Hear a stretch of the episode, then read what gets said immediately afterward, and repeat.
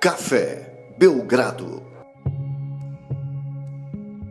Amigo do Café Belgrado, mais um podcast aqui do Belgra Palusa. Dê um descanso pro Nepopop aí, porque ele tá muito emocionado. É, ficou comovido aí, até tá falando que o Anthony Davis vai pro Suns. A gente tá gravando isso nesse momento, 6h42 da tarde. É, já é noite? Não, não, não sei. Tá escuro. É, e agora eu tô com mais convidados aqui. Tô com o Vini do Camisa 23 e de vários outros projetos. O Vini é multifacetado aí. Tô com o Vavo aqui, o Oi! Big Shot Pod, um novo podcast aí que já tá. Começando, décimo episódio gravado. É, E, e pai recente, né? Pai recente, dois integrantes, eu e o Gui que tá aqui no, no sofá. O Gui, que o É pai o- dele é o melhor amigo do Enes Kanter. Exatamente. Não, e é o podcast que mais produz filhos no Brasil. Com quatro episódios, já tinha feito dois filhos. Caramba, a média vai média ótima. de um a cada dois episódios. A média já baixou. Vai ser difícil manter. Mas começou bem. E nós temos aqui um outro anfitrião, né? O seu osso saiu agora e chegou Betinho, que é, esse é a figura carimbada no Café Belgrado, Betinho. Tamo aí mais uma vez, né? Bem legal aqui participar com vocês desse evento bem bacana que tá aqui. Ô, Vini, eu não sei se ele sabia que a gente ia estar gravando hoje. Cheguei aqui e tava arremessando ali, metendo um treinamento forte. Tá boa a temporada dele? Putz, não é à toa que ele vai estar no campeonato de três pontos, né, velho? A gente acho que tava tre- treinando pra isso. E a minha aposta é no Betinho. É mesmo? Ô, louco. O cara faz média, né? O cara Que chega- isso? Ô, Vini, mas fala um pouco aí, quem que você tá representando aqui? O Camisa 23 lá no Twitter, um caos. E agora o podcast parece que voltou forte, né? É, a gente tá tentando se estabilizar nesse mercado do podcast aí, falando no- numa sala cheia de estrelas da podosfera basqueteira brasileira. É, e eu, assim, eu não participei muito dos últimos podcasts, principalmente no ano passado, porque, putz, eu tava no ano de estudos, né? Tentando é, dar esse, esse gás final aí, e agora tô voltando, eu tô representando o Caio e o Renato que não puderam vir, o Renato trabalhando e o Caio de Bauru. É, mas o Caio vai estar. vamos tentar gravar um podcast lá em Franca, né? Porque ele vai estar lá com a gente no Jogo das Estrelas. E o Camisa 23, cara, a gente está tentando manter é, um trabalho muito difícil, assim, toda noite. É, Twitter, Instagram. é, eu sou responsável pelo conteúdo de basquete brasileiro. Tento dar um gás lá, até porque. Eu acho que quem já está ouvindo esse ouviu que o seu osso falou de trazer o, a- o pessoal do- da NBA para o NBB. E é isso que eu tento fazer todo dia, seja no, no Camisa 23, como também com meus amigos. E até por isso que a gente está aqui, né? Nós temos aqui também o Vavo. Oi. E, Vavo, esse projeto do Big Shot Pod aí começou forte já, né? Começou, foi uma ideia bem recente que a gente teve. Eu que venho fazendo conteúdo desde 2016 no meu canal no YouTube, no Boom Chacalaca. E aí o, Marcel, que é um amigo meu, ele. Eu não, o, o Gui que faz comigo o Big Shot Pod, eu não conhecia ele até a gravação do primeiro episódio. O Marcel que falou: Ô meu, vamos fazer um podcast, eu vou chamar o Gui, que entende muito de basquete, eu vou te chamar. É um trabalho a quatro mãos. Tem o Marcel que apresenta e tem o Cris Dias que faz a produção. E a gente começou ali em dezembro. E a gente tem feito episódios semanais. Dois episódios foram feitos, um sem mim e um sem o Gui, porque foi quando nasceram os nossos respectivos filhos. Mas desde então todo mundo está presente e já gravamos 10 episódios e é um projeto que com certeza vai se manter muito longo aí na frente. À medida, com o tempo, a gente vai começar. A gente convidou o Marcelo Gomes já para participar do episódio, narrador do League Pass em português, obviamente. Com o tempo agora a gente quer convidar mais gente para participar, para o podcast também chegar para mais pessoas da comunidade do basquete. E quem mostrou familiaridade aí com o podcast nos últimos dias, meses aí, foi o Betinho, né? Quem ouviu o Betinho comentando aí mostrou talento. Agora, eh, mostrou também um certo potencial de depressão, porque ele afirmou ser torcedor do New York Knicks. E ele tem um gato que chama Kristaps. E aí, vai mudar o nome do gato? Você sabe que eu recebi muitas dessa pergunta. Muito, muito. Não, não vou mudar, né, pô? O carinho por ele vai continuar. O que que você, como é, onde você tava quando você soube Só não dessa vai queimar o gato, que nem queimou as camisetas. Ô, louco. Não vai virar churrasco, não. Fica tranquilo. Onde que eu tava? É, eu como tava é em que Você casa. recebeu essa notícia? Nada bem. Nossa, eu achei uma daquelas que. daquelas cagadas bem feita. Não achei nada boa essa troca. Ah, os caras trocaram basicamente um jogador, ou um jogador não, mas alguns jogadores por, por dinheiro, né?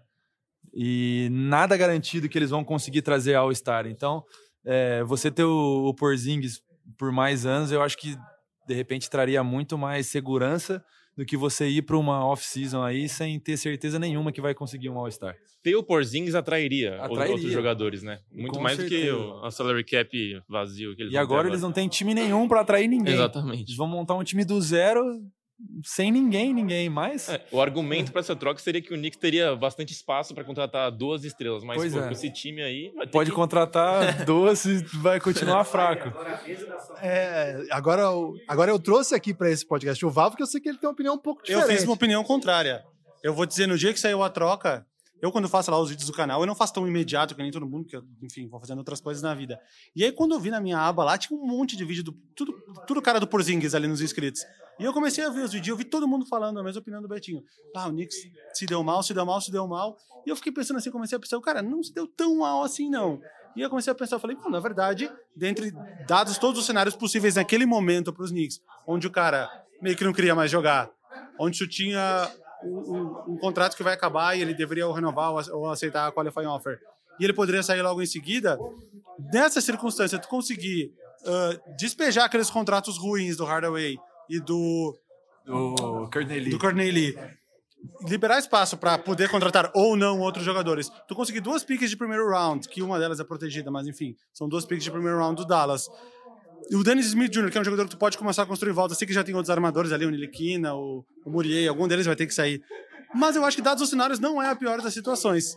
Norma- outra coisa, as pessoas todas estão considerando que, o- que o Porzingis já voltou da lesão e que está destruindo a NBA e metendo 25, 30 pontos por jogo, coisa que não está acontecendo É, até agora. ninguém sabe a real Faz um condição ele dele, né? E se tem alguém que sabe, é o New York É Knicks, New York qual é a Knicks. situação dele. Então, talvez eles tenham colocado tudo isso numa balança e falado, olha, nossa melhor chance, se a gente não trocar ele, todos os cenários indicam que a gente vai ficar mal. Todos os cenários. Mas trocando ele, a gente pelo menos cria um cenário onde abre a possibilidade de poder se dar bem no futuro. Eu acho que foi mais ou menos nesse pensamento que eles foram. Essa linha de raciocínio, é, fa- faz sentido olhando Convenceu esse ele, lado. Betinho? Ah, mais ou menos. Dá pra sair da sofrência já? não, dá. Vamos, É, já bola que segue. ali, né? É, bola que segue. A gente já era a última campanha, pior que isso não dá, né? Pior que isso a gente não fica, não. Ô, Vini, e aí? Cara, eu acho muito estranho, é, porque depois da troca o Porzingis colocou uns stories falando que a torcida ia saber a verdade, Aham. que essa história que o Porzingis pediu pra ser trocado não ia acontecer. Até no grupo do Camisa 23 a gente tava con- conversando sobre isso, porque, cara, se ele, se ele pediu mesmo pra sair, eu acho que ele foi, cara, é ridículo, assim, pra falar a verdade, porque Críticas duras, hein? um, não, um cara com 23 anos, que, assim, ele provou que pode ser uma estrela, mas ele não é ainda um jogador Ele tão estava se tornando uma Sim. estrela quando esse processo foi Sim. interrompido. E to- toda a cidade tinha esperança nele pra reconstruir o time, e ele pediu pra ser trocado, sendo que, porra, ele não provou ainda todo o seu potencial, é, não tem, o Knicks não teve a oportunidade também de, de construir um time em volta dele, vamos falar a verdade, eu acho que uh, a troca do Carmelo foi o quê? Dois anos atrás? Então eu acho que ele deveria esperar um pouco, se realmente aconteceu isso, mas se não aconteceu isso, até a sua, o seu- mágoas da- da- das vaias do draft ainda até hoje. Aí todo o seu argumento cai por terra, Não, né? Mas- segundo consta, eh, circulou uma, uma, uma ideia que é a seguinte. Primeiro, parece que o Knicks andou demitindo aquele que era considerado o técnico que o Porzingis melhor se relacionava. Além disso, a troca do Hernan Gomes pesou muito. Parece que ele- eles eram muito Eles eram amigos. muito amigos, é. E isso foi, tra- foi, foi concebido pelo Porzingis assim: ok, então vocês não vão respeitar jogador? Eu não preciso respeitar também. Mas é complicado. Ei, Beth, você que é jogador aí, que sabe que o mercado é cruel, é, às vezes os caras não te querem te mandam embora, às vezes os caras te querem te mimam, mas aí você vê fazendo uma sacanagem com o parceiro. Tem isso também. Tem muito disso, tem muito disso. Isso aí eh, a gente pode até ver no- no- no- nessa, nesse papo do Anthony Davis aí, né? Já, já rolou até papo do, do que a mãe dele, o pai dele não quer que ele vá pro Celtics pela lealdade que mostrou com o Isaiah Thomas. Então, cara, o time vai proteger os, os- o- as coisas deles e os jogadores as deles. E é assim, cara, é, é- é profissional. Você não pode é, achar que, que, pô, os caras vão te tratar. Não, não vai, cara. Vai- é profissional. Se ele tiver que te trocar no dia seguinte, ele vai te trocar. Então, o cara tá pensando nele também. Eu entendo o lado dele por, por ter trocado um grande amigo dele, ter feito o que fez com, com, com o amigo dele. Às vezes ele ficou com medo aí de, de acontecer com ele também, né? Mas é assim, né? As esperanças todas giravam em torno dele para fazer o rebuild no, no, no New York. Então, eu não vejo o porquê dele, dele querer sair. Mas acontece, acontece sim. Eu, eu- eu vou fazer uma ressalva aqui. É, a gente sabe da, da desorganização da franquia Knicks e a gente, a gente sabe disso. Imagina ele vendo lá o que está acontecendo lá dentro. Então, é, realmente, pode ter pesado até por, toda essa esperança que tinha em cima dele, talvez ele não tinha esperança nenhuma que, que o Knicks poderia se organizar. A, a, história do Phil Jackson com o Melo foi um exemplo de, de como a franquia tratava o jogador. É, tava bem estranha a situação ali, a gente sabia disso, imagina ele, né? Ô, Vavo, você que defendeu essa tese aí de que talvez haja um, um caminho nessa, nessa linha tortuosa aí, é, você acha que de algum modo isso, é, embora traga a possibilidade financeira, é, de cap, de espaço para trazer jogadores, perder o Porzingis atrapalha também na ideia de trazer gente boa? Por exemplo, não. Duran e Porzingis é uma coisa, Duran e Dennis Smith é outra. Quando tu vai conversar com o Kevin Durant e mostra o teu elenco, num cenário tem Porzingis, no outro não tem Porzingis, isso obviamente influenciaria a decisão dele. Mas o Kevin Durant deixou bem claro que o negócio dele a partir de agora é dinheiro, não é mais legado.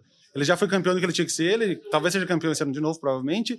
Já foi MVP, MVP das finais, e ele deixou claro que a partir de agora o que, o que ele precisa é dinheiro. Então, se esse é o. Se é, se é atrás do Kevin Durant que os Knicks estão, então eles fizeram o movimento certo, porque eles acabaram de abrir 70 e. Quantos é. milhões? 70 e. A gente não sabe quanto vai ser o, cap, o salary cap ano que vem, mas é em torno de 70 e alguma coisa de milhões. O que dá para trazer realmente eu, eu tinha calculado de 74, que daria pra ser dois caras de 37. Pô, dois caras de 37 é o Kevin Durant, o Kyrie Irving, é o é, Kawhi Leonard, o Clay Thompson, que ele tiver disponível.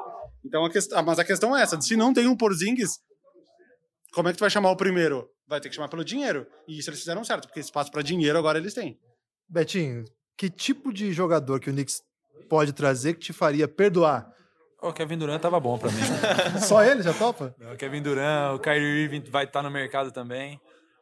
O Kawhi Leonard eu acho difícil. Eu, eu, acho que ele vai continuar continuar em Toronto. Eu não, não sei se ele vai querer sair, né? ainda mais se, se eles fizerem esse movimento aí de, de trazer o Gasol, de trazer o, o, o, Conley também. O time vai ficar muito forte e vai continuar disputando o título, né? Acho que ele deve querer ficar, mas eu acredito que trazendo o Kevin Durant, trazendo de repente um Kyrie Irving, um Jimmy Butler, pode ser que, que dê uma, uma amenizada na situação e consiga atrair mais jogadores e um time ficar, o time ficar bem interessante daí. Acho que a grande questão que ficou até agora nesse podcast é se o Betinho prefere dinheiro ou legado. e aí, Betinho? Prefiro não responder. Agora, no meio desse, desse lado, a gente discutiu bastante. Eu queria saber um pouco de vocês também, o que vocês estão olhando para o outro lado da troca. É, o primeiro impacto foi por emoção, né? Por Zings e Doncic juntos foi um impacto assim. O maior impacto é que veio do nada, né? Uhum, ninguém é. tinha nenhuma pista que isso ia acontecer. Zero, ninguém. Pois nada, é, né? e veio do, do, Chegou o rumor e já aconteceu. Né? Geralmente troca assim, né? Quando tem é, muito então, rumor, eu, eu, eu, tava jogando futebol com meus amigos assim, aí a gente parou um pouco para tomar água e tal, e o cara falou assim: putz, saiu aqui no Bleacher Report que o Porzingis vai pro Dallas. Eu falei, putz, deve ser mais um cenário que eles estão inventando lá, que, pô, toda hora tem um, umas matérias falando assim, putz, Anthony Davis pode parar no Suns né? Enfim, um exemplo maluco assim, Tudo né? começou no Nobel Grapalusa. A gente nunca ouviu. Aí eu falei, putz, ah, tudo bem, né? Dá nada. Aí terminou o futebol todo lá e, porra, tinha realmente acontecido. Né? Foi questão de minutos até. Né? E o que, que você tá achando disso aí, Vavo? Dessa, dessa combinação do Dallas? Pelo lado do Dallas? Seduz ou não? Não, eu, se eu fosse o dono, do, se eu fosse o Mark Cuban, né, eu, e eu tenho uma oportunidade, eu já tenho o Don Tite, que o cara deu eu não vou dizer a maior sorte do mundo, sorte dos outros não terem escolhido, mas ele deu o tiro mais certeiro, talvez, da, da carreira dele, ao escolher ele, ou Novitsky, talvez. Mas ele já tem o Don Tite. Ele, tem, ele teve a oportunidade de juntar um cara que pode montar uma dupla que, que se se mantiverem lá e pode dar certo, sei lá, por pelo menos, pelo menos uns 10 anos. Nossa. Tá com 19 ou com 23, pelo menos 8, 10 anos em alto nível. Se eu tenho essa oportunidade, eu pego na hora, não importa o que eu dou em troca. É aquela coisa.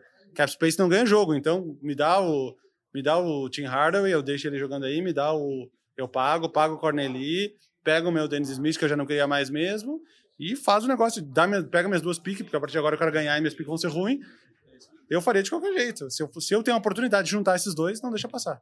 E, e Betinho, você que assiste muito o jogo do, do Mavs e gostava tanto do Porzingis ao ponto de batizar um, animal de estimação com o seu nome, é, acho que da liga aí, técnica, eu digo tática, técnica. Não, dá demais. Eles têm uma trajetória interessante, que os dois saem dos seus países muito jovens e vão para a Espanha, né? Uhum. São formados lá, os dois vão à NBA. O que, que, você acha que pode. Como que eles podem se entender? Primeiro que é, se você caçar aí, eles já se conhecem, né? Eles já devem ter feito aqueles camps europeus juntos e tudo mais. Então, a relação entre eles parece ser muito boa. E você ter duas estrelas que se relacionam bem, a chance do time dar certo é muito grande. É, são jogadores de altíssima qualidade e, e, o elenco de apoio que eles levaram também é um, é um elenco bacana. Então a, a chance de dar certo para mim é gigantesca e como ele disse, eu trocaria na hora também, de olho fechado. Nem, nem pensaria duas vezes antes de, de fazer a troca. Agora eu vou me despedir do Vini. Vini, manda um abraço pessoal, manda o um recado do Camisa de Três. Você vai ser substituído pelo Yuri Fonseca. Putz. Responsa, hein? Torcedor do New York Knicks. Vamos ver mais um lado dessa moeda. Obrigado por isso. Não, eu só, só quero falar uma última coisa sobre o Porzingis e, e o Luca que eu acho que o especial dessa dupla é que eles eram da Europa, a gente sabe a formação dos jogadores da Europa, os dois sabem fazer tudo. Então a gente tem que pensar nesse negócio de encaixe, porque eles podem jogar fora da bola, eles podem jogar no pick and roll. Se um, se um tiver uma noite ruim, o outro pode fazer coisas que é, criar jogadas, entendeu? Então, é, essa questão de encaixe que a gente vê muito, por exemplo, quando o Jimmy Butler foi trocado para Filadélfia, não tem com eles, porque tudo eles podem fazer, passar, arremessar, infiltrar. E até é... a mentalidade coletiva deles Sim. é diferente do, do americano, né? Sim. Do, do, do, de NBA. Exatamente. É isso então. Valeu aí pelo Fala aí do Camisa 23, pô. Sigam o Camisa 23, principalmente no podcast agora que a gente está começando. O Instagram, que é a, relativamente a nossa nova rede social. E fiquem de olho na, nessa semana aí, porque vai rolar muito conteúdo bom lá no Jogo das Estrelas, na Trade Deadline, enfim. Vamos, vamos tentar produzir a altura do, dos outros podcasts aí que estão. Valeu, Vini. Agora, Yuri, assuma ali sua, sua seu lugar. Vá, eu também queria agradecer a sua participação. Nós vamos trazer daqui a pouco o guia aqui. Exatamente. O outro integrante do Big Shot Pod está presente ali sentado, quietinho no cantinho. Mas tem muito a falar. Um homem torcedor dos Lakers está numa angústia Não, daqui, esperando daqui o Anthony Davis vai entrar na, na, descer no, no aeroporto de LAX. É, vai entrar no bonde do, do Anthony Davis daqui a pouco. É, mas eu queria agradecer a sua eu que agradeço aqui. aqui. Muito legal. E sempre que quiserem chamar, tô aí. Pô, valeu mesmo. Parabéns lá pelo trabalho. Valeu. Depois você... o Gui passa todas as redes sociais aí. Beleza. Mas é tudo Big Shot Pod, então. Agora vai entrar no lugar dele o Vitor TMZ, que é o, o... Senta lá, Vitor, por favor. O Two Minute Warning, o TMZ, brincadeira nossa aí, da Era do Garrafão. O Renan tá aqui também, né? Já sumiu já o Renan? O Renan conhece todo mundo, ele tá socializando por aí. É. Ô Betinho, você viu que você continua aqui porque você tem moral no Belgradão. Obrigado. É, todo mundo tem, mas o Betinho tem especial.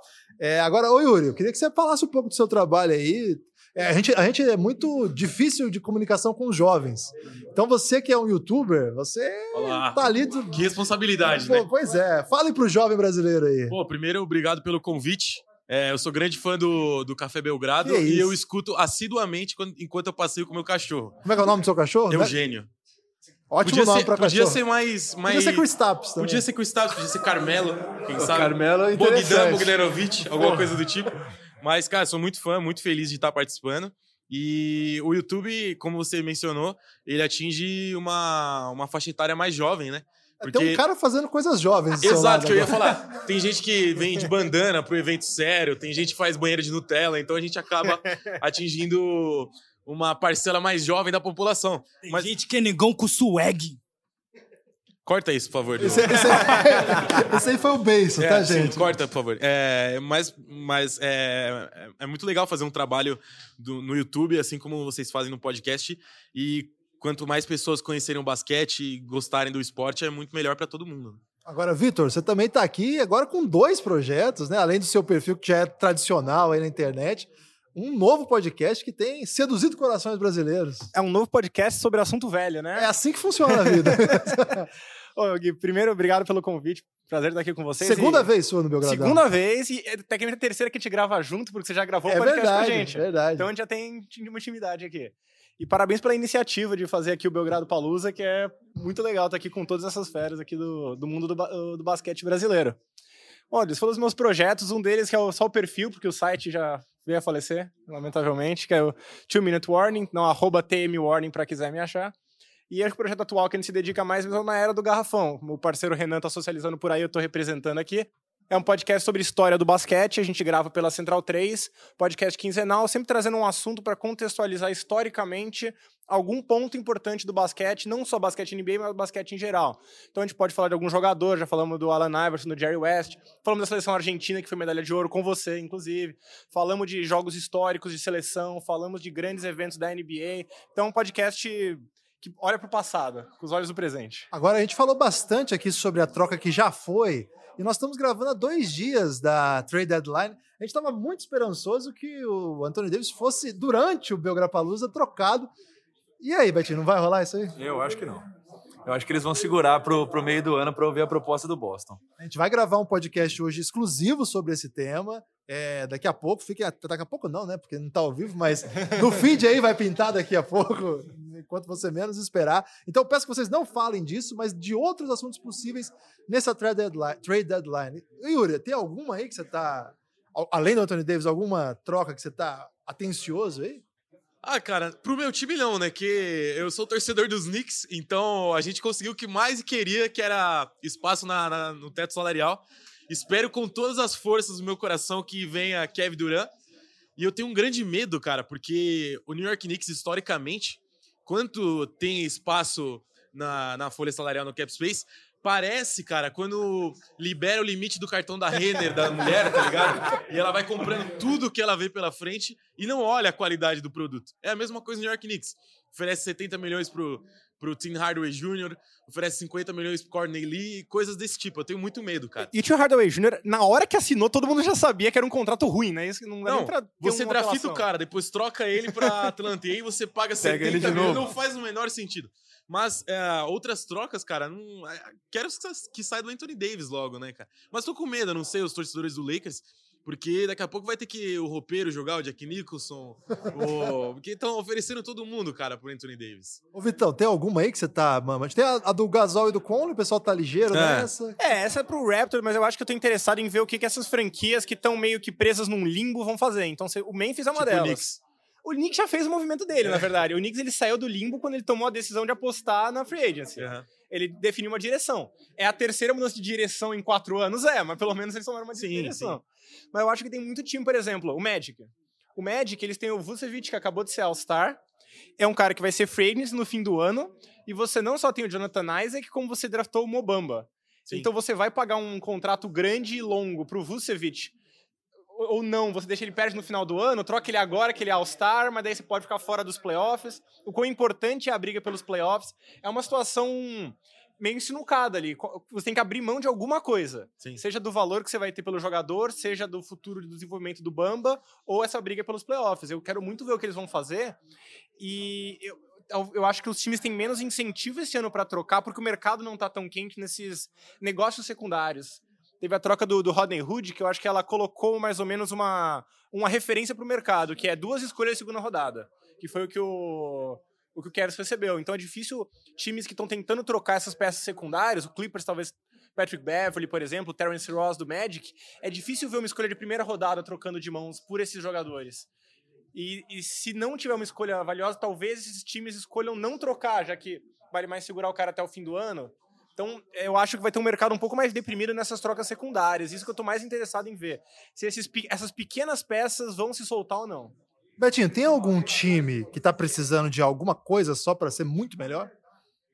Cara, eu vejo o Houston precisando daquele, daquele cara que mete bola de três e defende, tipo um Wesley Matthews, um, sei lá, é, alguma coisa da, desse, nesse sentido, que subiria o nível do time.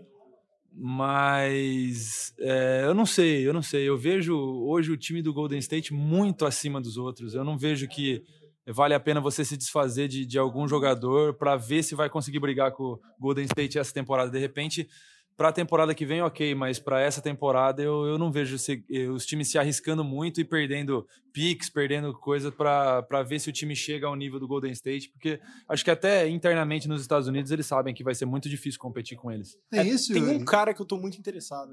Pode falar. Ver o que, que vai acontecer. Desculpa interromper. Imagina, aí, imagina. Que é o Mirotic já que o Pelicans parece que decidiu mesmo trocar, eu acho que ele é um, um stretch four que pode ajudar muito o time que está brigando.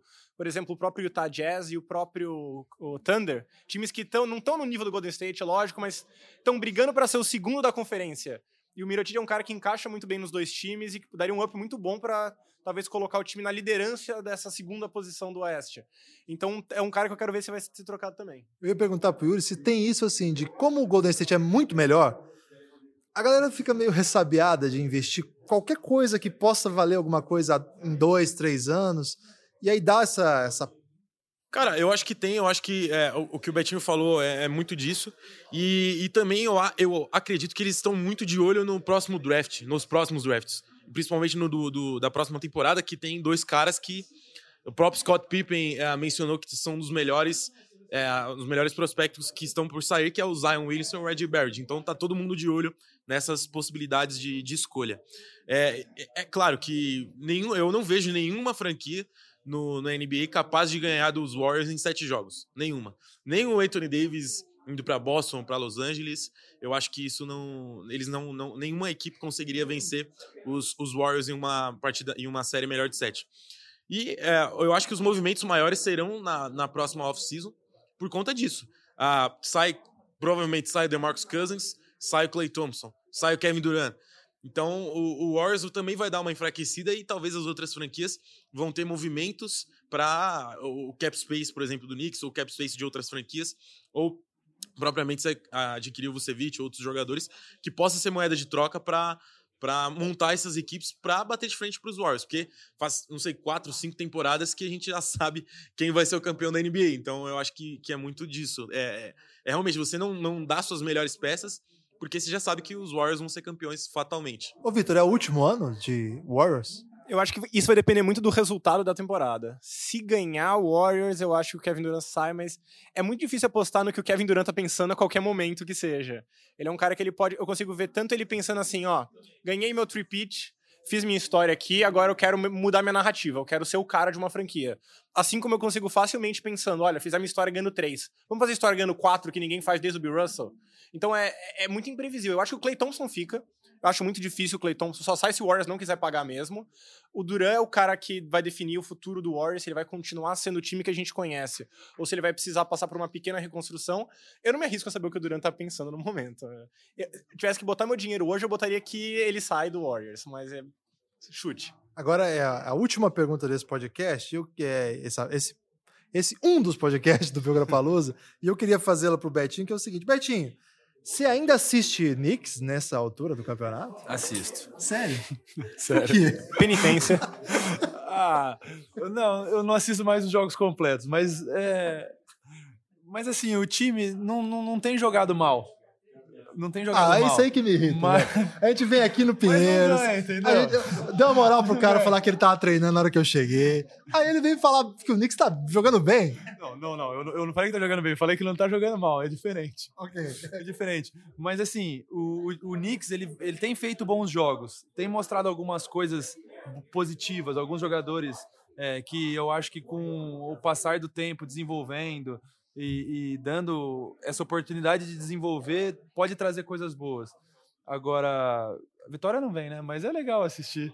É bom, é bacana. Não é, eu torço cara. mesmo, cara. Não é. O último é jogo. Sim, cara. cara é eu, eu, não lembro se o último jogo foi Washington, cara. E foi um dia que minha namorada não dormiu em casa.